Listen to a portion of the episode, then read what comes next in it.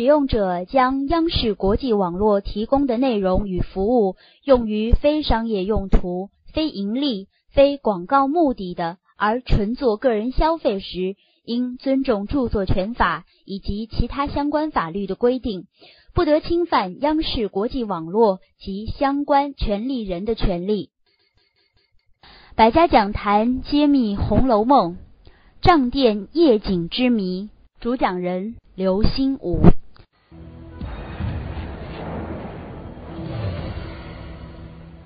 一部旷世奇书，谜团层出不穷。在纷繁复杂的清史中寻根溯源，透过《红楼梦》的字里行间，我们究竟会发现什么？大型系列节目《刘心武揭秘红楼梦》。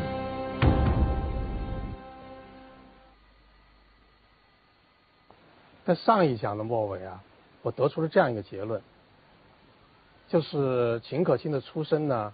不但未必寒微，他甚至于呢还高于贾府。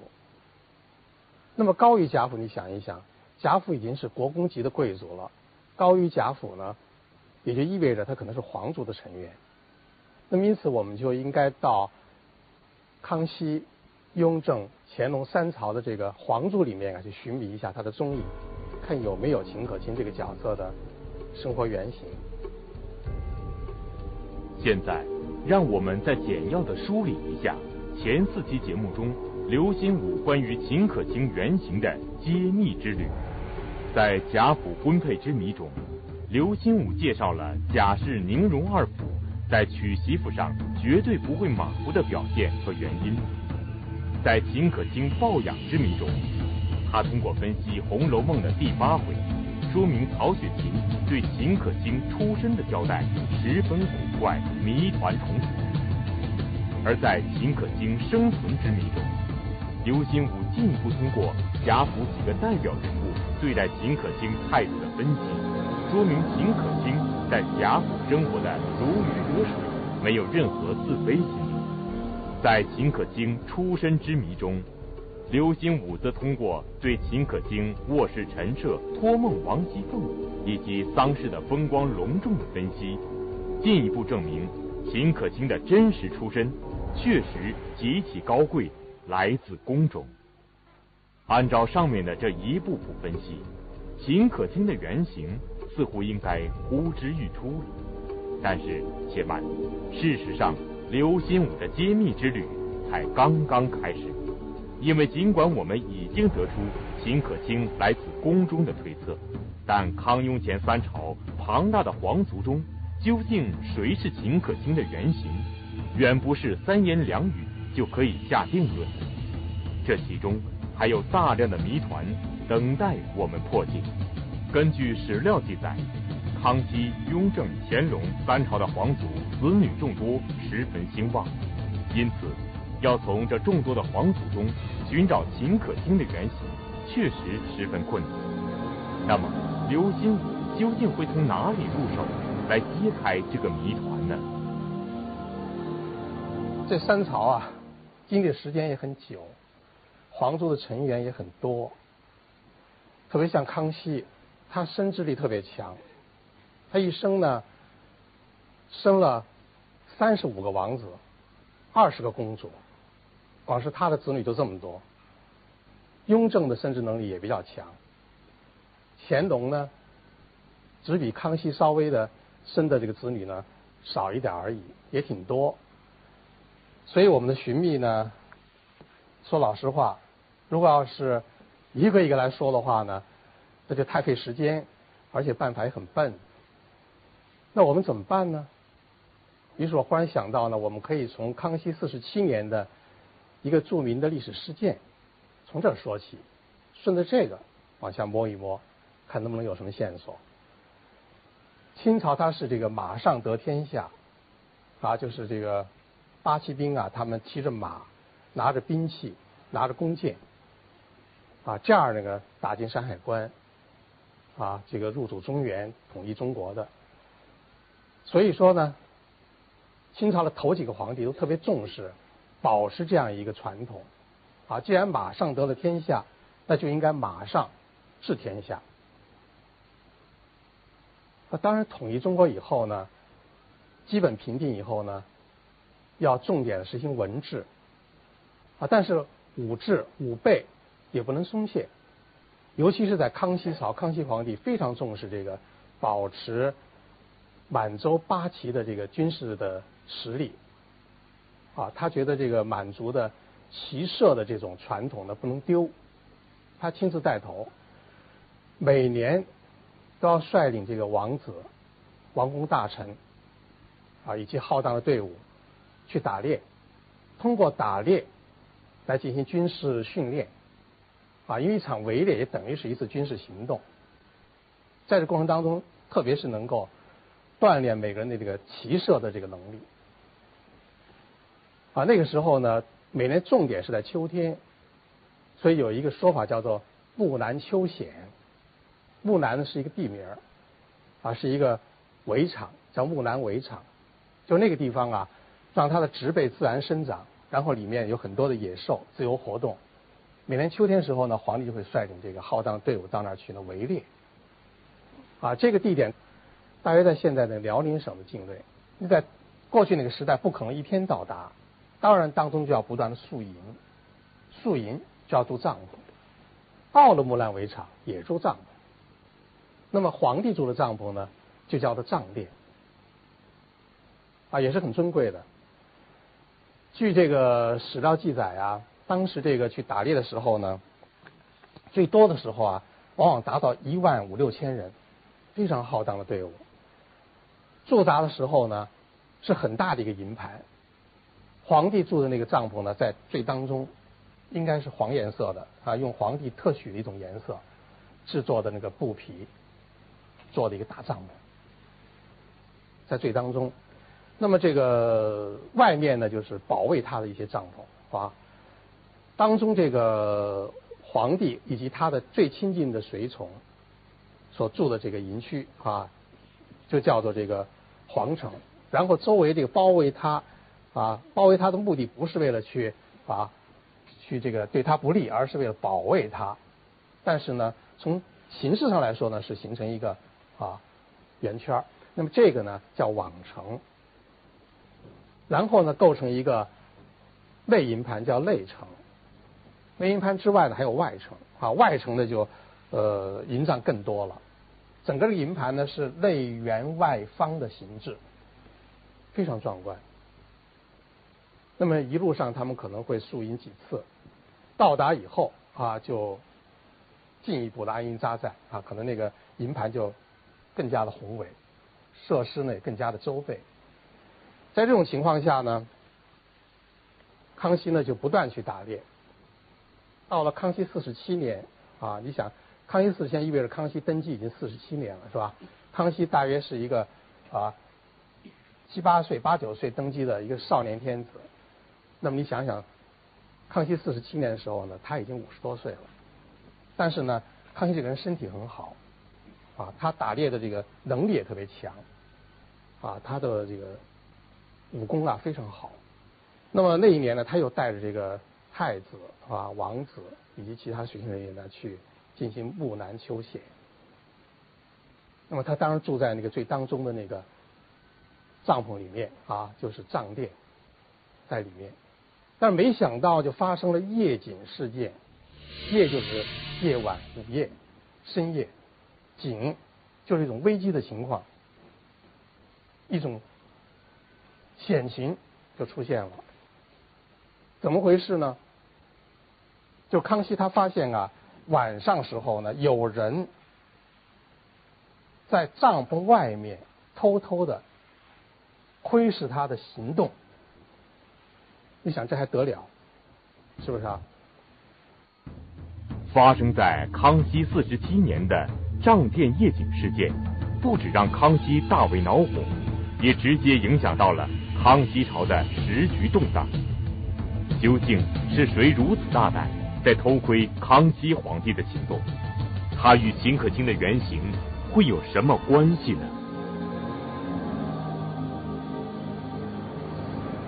现在就要说一说啊，这个藏殿夜景事件为什么后来成为一个轰动朝野的一个大事件呢？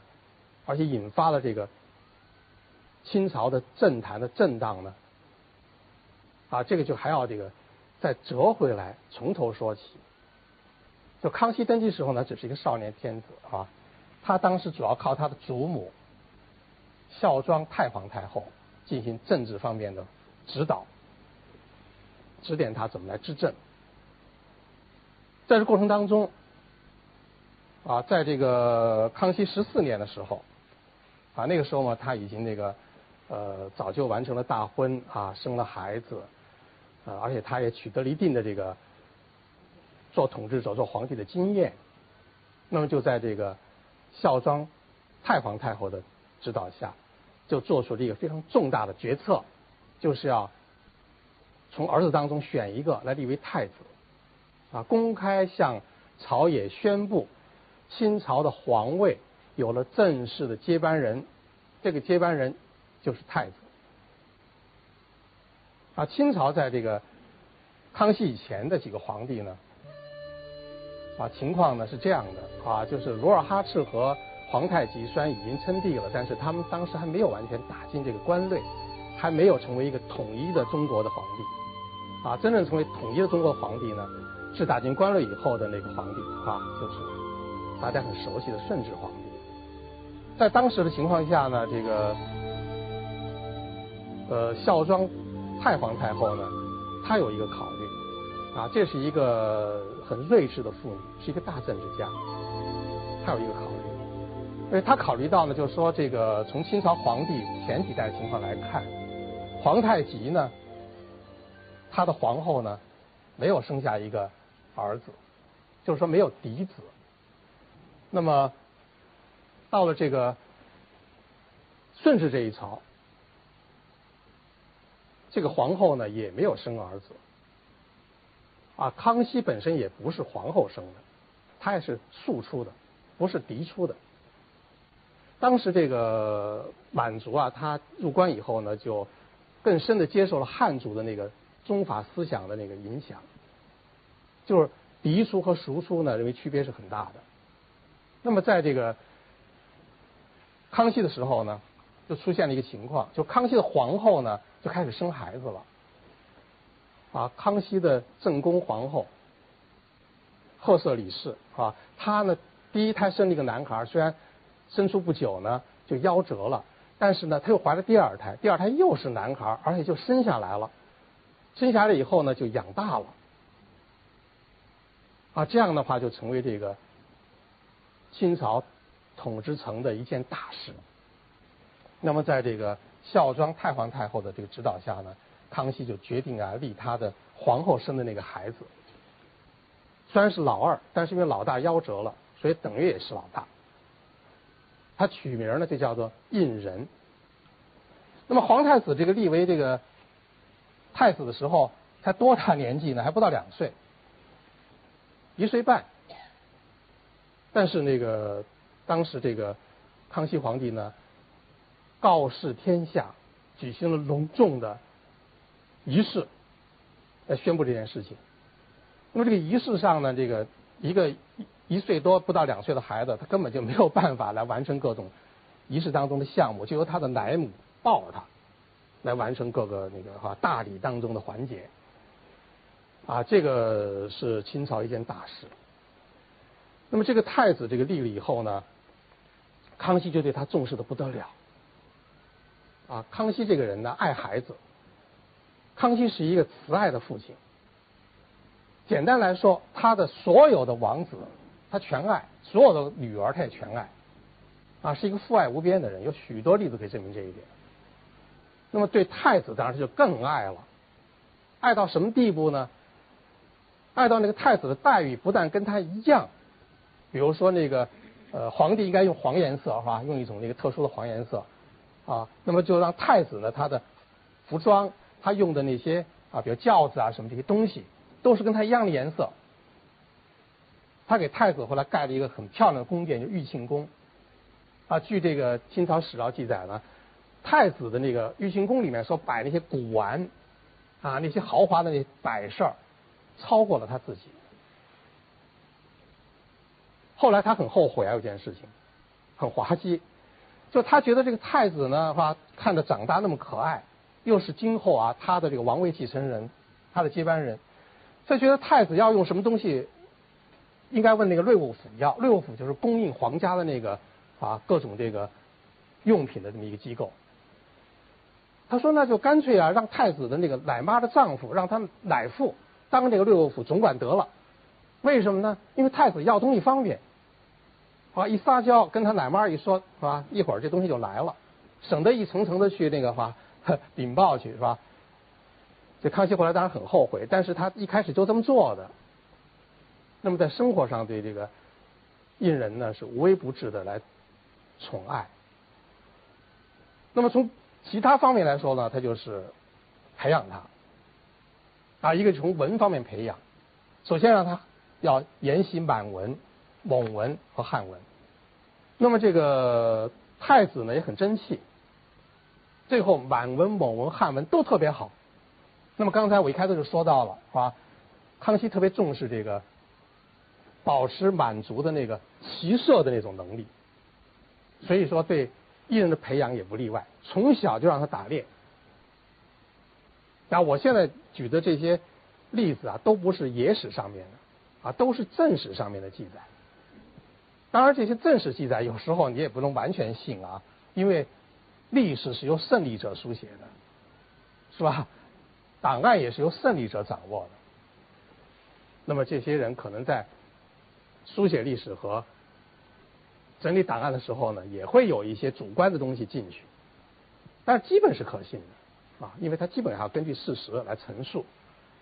那么据记载呢，这个康熙带着这个胤仁打猎，那时候胤仁才五岁，五岁去那个木兰围场，当然太远了，那可能去不了。在哪儿打呢？去南园那个海子吧，也觉得比较远，就在景山，就是紫禁城后头那景山。景山里头不像现在这样啊，它里边原来也就是荒的地方比较多，所以也有一些这个呃放养的一些野生的这种动物。啊，据史书记载，这个太子呢跟着他的皇父打猎呢，五岁。连发五箭，就射中了五个野兽，一个鹿，四个兔。啊，下面有人在笑，说这可能吗？是不是这个打猎的时候呢，底下有那个下属的人啊，把这动物牵到他眼前，让他去射？说老实话，一个五岁的孩子，你就是把动物牵到他眼前让他射，也不是每个五岁孩子都能射中的，对不对？他就是五箭都没有虚发，就射中了一只鹿。四个兔，他就在他的皇父的这个精心培养下，可以说是茁壮的成长。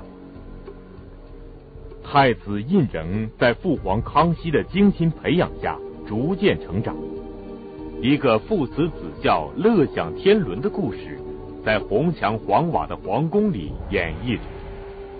而太子最终继承父位、登基大宝，似乎也是指日可待了。然而，事情却远没有我们想象的那样简单。随着时间的推移，康熙父子开始出现了裂痕。那么，一个是慈爱无边、英勇一世的父皇，一个是意气风发、文武全才的太子，两个人为什么会出现矛盾呢？这种矛盾与秦可卿的原型又有怎样的联系？这个矛盾其实呢很好解释，从人性就能解释。你想想，一个太子十二岁时候啊，他觉得我今后当皇帝，他很高兴；二十二岁时候，他觉得呢我已经可以当皇帝了，但是我父亲还很健康，我就好好伺候，我等吧。我三十二岁了，我的父亲还很健康，我哪天当皇帝啊？是不是啊？从人性角度来说的话呢，皇储就开始产生这种心理。于是就接连发生了很多事情。一开头这种事情呢，跟康熙本人无关。比如说这个皇太子的这个脾气变得非常暴躁，啊，他的老师都是一些大儒，都是一些那个饱学之士，年纪当然也很大。教他时候就已经是四五十岁了，是吧？他长大那时候七八十了，啊，很高的年事，他经常辱骂他们。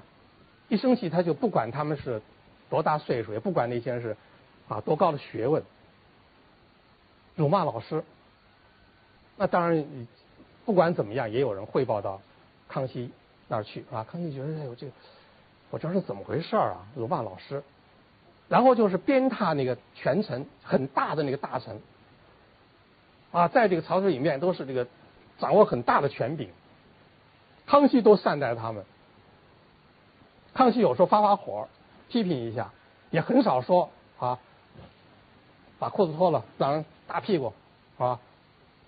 当众羞辱或者是鞭笞这个这些大臣，哎，太子做过，他一发怒他就这么做，底下人当然就啊，你怎么指挥怎么来，因为你就是今后的皇帝啊，还有什么好好说的，对不对？你的命令就得听呢。康熙就开始不愉快，就是这个胤人怎么可以这样做呢？但是康熙还是隐忍啊，还是忍忍忍了，因为自己的儿子嘛，而且他今后确实也是要当皇帝，是吧？当皇帝有点威风。也可以理解，可是后来呢，逐渐的他对太子的不满呢，就不是出现在这些事情上面了。有一次，康熙出征时候呢，不舒服了，身体有病了。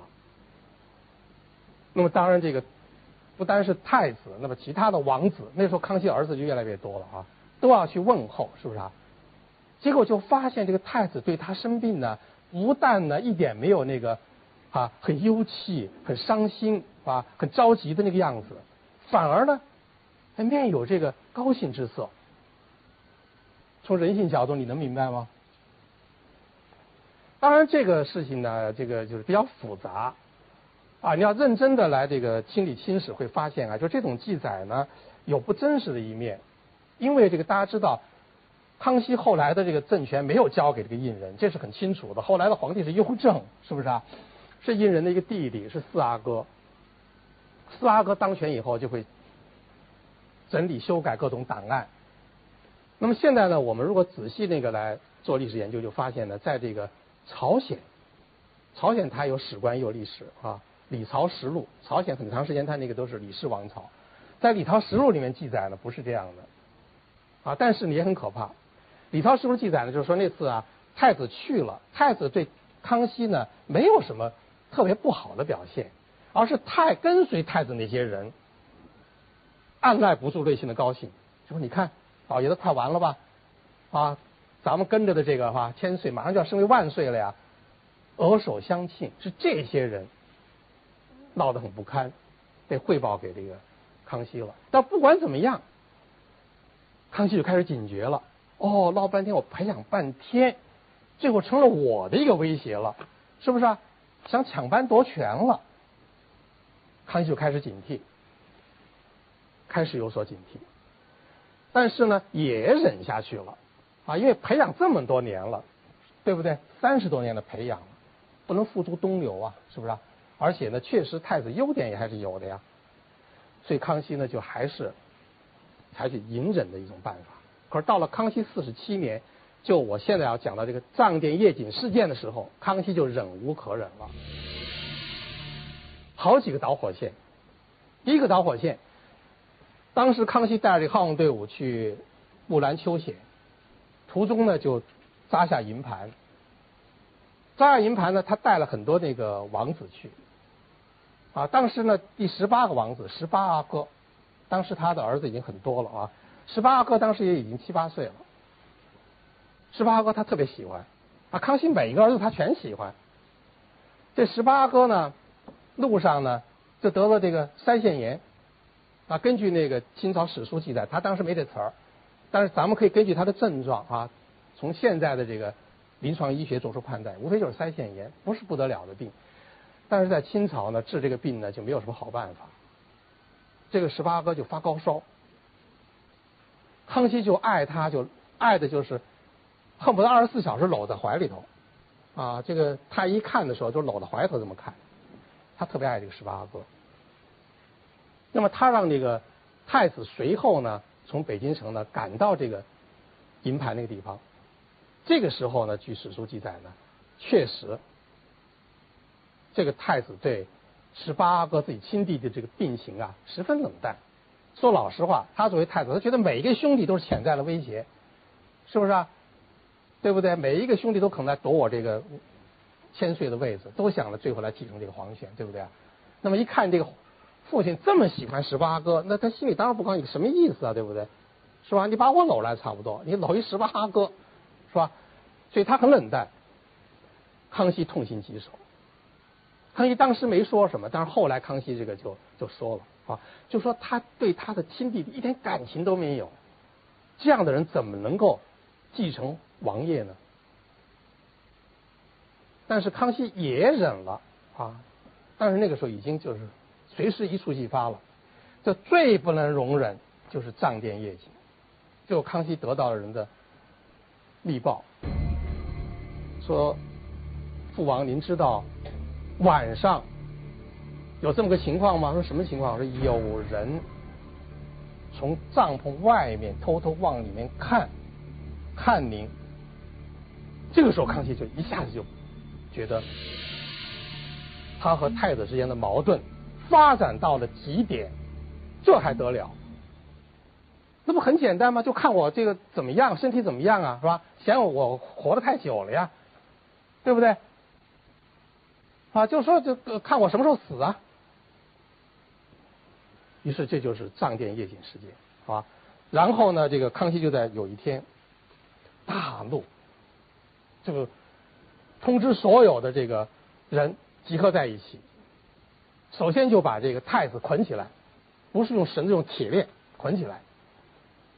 然后他一一赌气，又把其他那些太子的这个兄弟。那些王子阿哥们全捆起来，全给我捆起来。他当时大怒，当着朝臣，他就痛数这个太子的这个罪恶，啊，说你太不像话了。他就很痛心，痛心到什么地步呢？土地啊，已经五十多岁，那个时候五十多岁是一个年龄很大的人了，痛苦的这个扑倒在地上。啊，这个场面很不堪。一个这个英武一世的一个帝王，一个平常看的是非常威严的一个人，突然失态。啊，在他这个痛斥这个太子的这个话语里面，就这样一段话，这段话特别重要啊啊，他就说更有意者，依每夜逼近不成裂缝，向内窥视，令朕未卜今日被朕，明日遇害。昼夜戒慎不宁，是死之人，岂可复以祖宗宏业？其中最关键一句是什么呢？就是逼近不成裂缝，向内窥视。一就是这个他，就说的这个胤人，说的这个皇太子啊。说更有奇怪的事情，就是他每天晚上逼近不成裂缝，向内窥视。大家知道，过去这个中国的这个文字啊是没有标点符号的。要把一篇文章读通，需要做什么事情呢？需要断句。您会断句吗？断句是个学问呢。你像这一句：“每夜逼近不成裂缝，向内窥视。”就两种断句的方法。啊，一种呢就是逼近不成裂缝，向内窥视。啊，就是这个太子啊，走到这个康熙住的那个帐篷的外面，裂缝向内窥视。就裂缝呢，这个裂是动词，那就一定要拿出匕首，对不对啊？要不你怎么划一个缝啊？啊，这很恐怖，对吧？他把这个帐篷划开，然后把它扒开往里面看，老不死的？还没死，是吧？这多恐怖啊！那么这是一种断句方式，是吧？还有另外一种断句方式，是吧？就是逼近不成裂缝，逗号向内窥视，那这就柔和的多了。大家知道那个皇帝住的帐篷也是布做的，而且如果是个圆形的帐篷的话呢，它是很多个布幅，是吧？叠合在一起构成的，明白这意思吧？咱们拉窗帘是吧？这个两个窗帘之间最后它是互相的就啊被遮盖住了，对不对？那么这个另外一种断句就是说，可以叫做逼近不成裂缝，啊，这个不成本身就有裂缝，就本身它就具备了两个手把它扒开就有裂缝的可能，这个裂缝是名词，明白了吧？那么他把这个扒开往里面看，哦，还在那儿活动呢，我什么时候当皇帝啊？是吧？那这就柔和一点是吧？柔和一点。现在就不知道这个康熙当时这个气成那个样子啊，他是怎么来断这个句的？哈，估计可能他是刚才我说第一种。你想他得了啊，是不是啊？所以他说他很担心嘛，他说令朕未卜今日被朕，明日遇害。啊，朕就是皇帝的自称了，是吧？啊，就是说既然可以拿个匕首把这个帐幕划开看我，那么也可能某一天啊，给我敬一杯酒，给我冲好一杯茶，是不是啊？让我喝。最后就可能就里面下毒药啊，对不对？那这我还能睡踏实吗？不但睡不能踏实，我吃喝都不能踏实了，对不对啊？所以康熙气得要死啊，所以他就说根本就不行，嫁人啊不能够把祖宗的那个家业传给他，于是就宣布把胤仁给废掉了。这就是有名的康熙四十七年的账殿夜景事件，就是太子就被废掉了。太子被废掉，这是皇朝上下都没有预料到的大事件。太子胤仁的种种举动，也着实让人感到扑朔迷离。他为什么会做出那样一些不合常理的举动？他被废之后会有怎样的结局呢？揭示太子胤仁与秦可卿原型揭秘到底有怎样的联系？啊，太子被废掉了以后呢？又出现很多故事，我看下面有人在皱眉头啊，可能听还愿意听，可是可能为什么皱眉头？就是说，哎，你不是在讲秦可卿吗？是吧？您这不是离题十万八千里了吗？你别着急，要把秦可卿的真实的生活原型搞清楚，您还就得听我一段段往下说，就得有几度柳岸，几度花明。最后才能到达，哎，又一村是吧？就是我所说的那个秦可卿原型的啊那个所在地。你别着急，而且我觉得你这么听听呢，应该也应该挺高兴的，因为不光是要来探索秦可卿的原型啊，我们的目的还有就是要了解这个曹雪芹写这部书他的整个的背景，一个他家族的背景，他家族的这个荣辱兴衰。和康熙、雍正、乾隆三朝这个政治的这个风波有什么关系？这是咱们需要了解的，对不对啊？另外呢，我们也需要了解曹雪芹他写作这个《红楼梦》时候呢，是一个什么样的人文环境，一个什么样的时代背景，对不对啊？所以说，我说呢，啊，虽然我们现在啊探究这个活动啊，可能是呢，你觉得呢，离开那个我们要到达那个点呢还比较远，可是我恳求您跟着我。一路探究下去，我保证您听着呀还是很有意思的。那么就说这个太子被废了，被废了不就完了吗？这故事应该就结束了，没有结束。第二天康熙就开始后悔，他甭等更久，啊，因为太子被废的时候，你想想太子已经多大岁数了？哎呀，太子那时候已经三十四五岁了呀，他从这个一岁半培养他。你想想，这容易吗？是不是啊？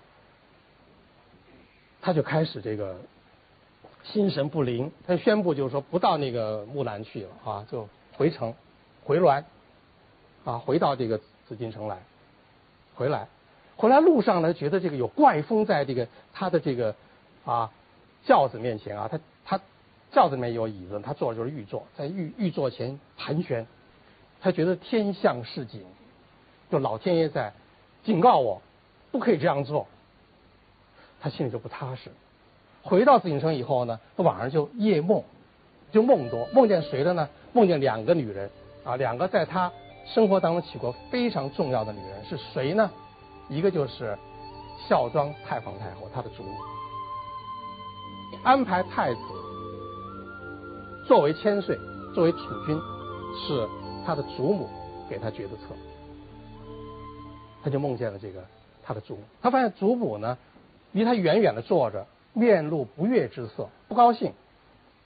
祖母一向对他非常的慈爱，一向是笑脸相迎，突然梦里面不高兴，然后就梦见了他的皇后。这康熙跟他的这个皇后啊，赫瑟里氏就是胤仁的母亲啊，感情非常深厚，而且这个皇后呢是生下一人以后自己就死掉了。啊，皇后因为她第一个儿子生出来以后呢，养了没多大就夭折了，所以怀第二个时候就很紧张。再加上那个时候呢，这个清朝面临这个三藩叛乱，就是清朝进关的时候啊，有三个汉族的将领表示投降清朝，帮着清朝来这个占领这个话没有这个占领的土地，最后就封了藩王。那么这三个藩王都不老实，到了这康熙这个稍微大一点时候，就都开始造反。清康熙十二年，即一六七三年。已经降清被封为藩王的吴三桂、尚之信、耿精忠等人，因不满康熙皇帝的撤藩举措，发动了联合叛乱，史称三藩叛乱。康熙采取巩固后方、政治分化等措施，历经八年时间，最终平息了叛乱，维护了清王朝的统治。所以这个时候呢。皇后在临产时候就觉得呢，她的任务非常重大。如果她生的是一个儿子，而这个儿子能够养大，那么就意味着清朝的这个政权就可以这个更有力量的往下这个延续。紧张，所以非常悲惨的是，她生了以后，这孩子活了，她死掉了。所以康熙悲痛的不得了。因此呢，康熙就老怀念他。结果没想到这天晚上做梦呢，他出现了，出现了什么表现呢？很不高兴。他当然更应该不高兴了，因为胤仁是他的儿子，是不是啊？哎呀，所以这个康熙就觉得我是不是这个事儿一气之下做的太鲁莽了呢？正在时候又出现了一个新的情况，就又有那个王子来跟他说啊，说您知道为什么这个二阿哥好像疯了一样啊，辱骂老师，鞭挞那个大臣。而且经常这个疯疯癫癫的，他被人演了，啊，因为过去演人的办法就是用纸绞成一些人或者用木头做成一些人或者用布做成一些人啊，往心窝啊、眼眼窝子呀，啊，就是人的这个身体要害部分插针儿啊，就是去叫做演。那这边你在这个代表这个人的纸人或者是木人或者是布人身上去做这个事儿，那么那个活的那个人呢就会产生反应。啊，比如说就会疯狂，会不正常。康熙得到这个报告以后呢，忧喜参半。忧的什么呢？哎呀，闹半天，我立了一个老二做这个太子啊，居然就形成了这种局面，就有他的兄弟来演他，这可真没想到啊，是不是啊？我儿子这么多，这得了啊？喜在哪儿呢？哎呀，可见我这个老二。是被冤枉了，他被人演了呀。当时这个艺人被押回这个紫禁城以后呢，就没让他回到他住的那个御行宫去，就在上寺院，上寺院就是那个宫廷里面养马的那个地方，搭了帐篷给他在那儿啊圈起来。康熙就说：“那我得找他谈谈。”就把这个艺人叫来谈话。哎，忽然发现艺人呢。神志开始清醒，因为这个时候康熙也就派人去查这个演这个艺人的根源了。查到根源是谁呢？在哪儿呢？就是老大，就是康熙的大儿子，叫做胤禔。胤禔是老大，有人就问说：老大不是应该封为这个太子吗？为什么这康熙不封他呢？就因为这个老大他不是嫡出，是庶出，懂这意思了吗？老大不是皇后生的，老二这个胤仁是皇后生的，懂了吧？那么老大不服气，能不能理解呀？他权力当然他不服气了，我是老大呀。所以后来就是就查抄老大的那个住宅，查抄老大住宅就在花园里面呢，就挖出来了一些那个木偶，就是演人的木偶，这就证据确凿了，对不对啊？因此，康熙就大怒，哦，说闹半天啊，是老大把老二给演了，就把老大给拘禁起来，立刻说把他给啊关起来。老大后来从此以后就一辈子被关起来，这个老大也很悲惨，非常悲惨。那么，老大这个正演这个老二的这个事实被落实之后，康熙再找老二谈话，哎，这个老二果然神志就很清明，啊，就正常了。康熙说：“你看，这不就证明他是被演了吗？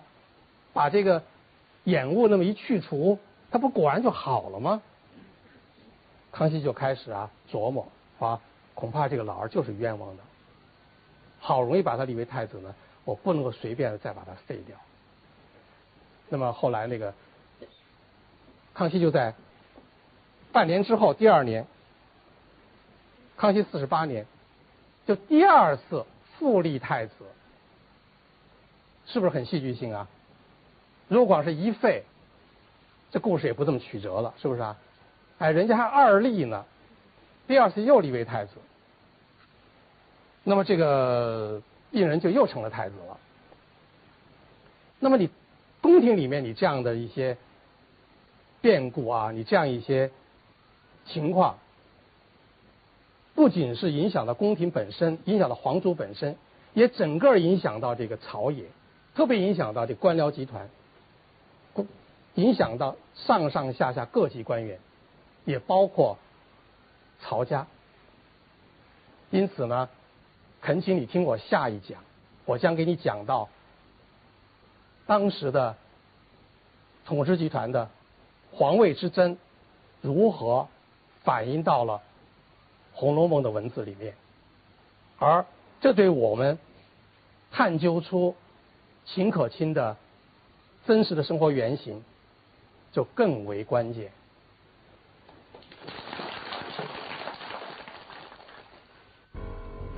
围绕着秦可卿的原型之谜，我们开始在康熙、雍正、乾隆三朝的皇族中进行艰难的探寻。著名作家刘心武在探寻秦可卿原型之旅的过程当中，把曹家在康熙、雍正、乾隆三朝中的经历进行了认真的梳理，从而为揭开秦可卿的身世打开了一扇奇妙之窗。